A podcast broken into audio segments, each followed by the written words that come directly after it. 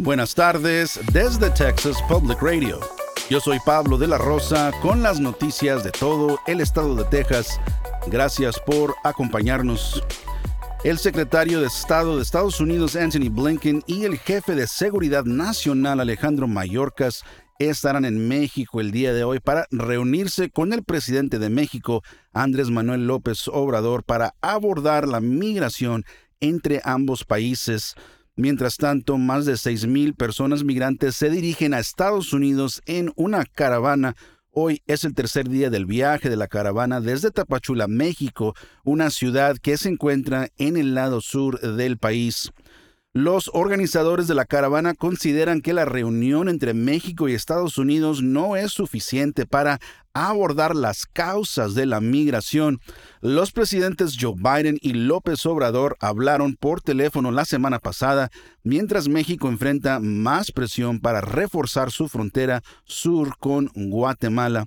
Hay más de 11.000 migrantes en ciudades fronterizas mexicanas esperando citas de asilo. Aduanas y Protección Fronteriza informa que el promedio de encuentros con migrantes en la frontera sur de Estados Unidos en los últimos siete días es de 9.800.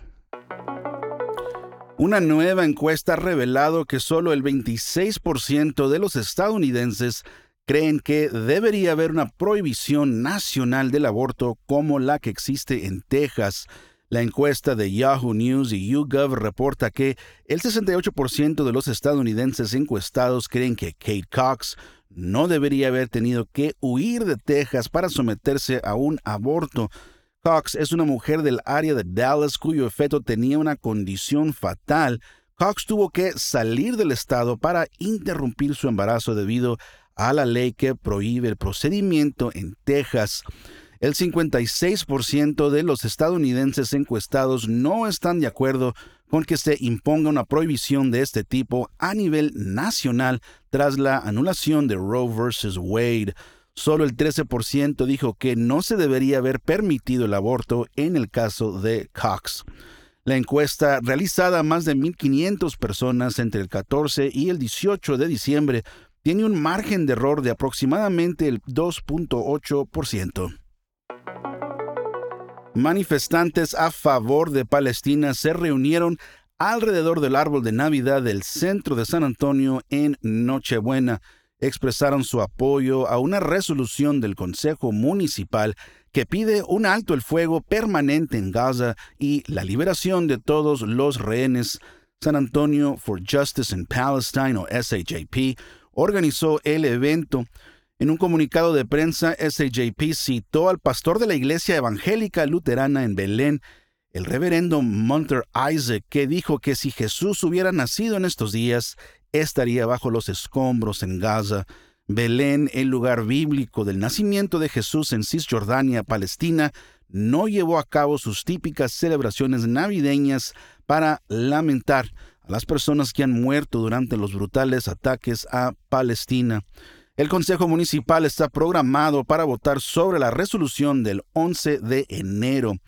El ejército israelí ha asesinado a más de 20.000 personas en Gaza. La desproporcionada respuesta israelí a Gaza fue desencadenada por la incursión de Hamas en Israel el 7 de octubre, donde 1.100 personas fueron asesinadas. El Departamento de Policía de San Antonio, o SAPD, está recordando a los residentes que no dejen armas de fuego en vehículos desatendidos durante la temporada navideña. SAPD sugiere planificar con anticipación si se estacionará en un centro comercial o negocio que no permita armas.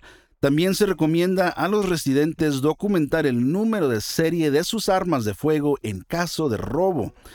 SAPD informa que este año hubo más de 2.400 robos de armas de fuego que estaban en vehículos.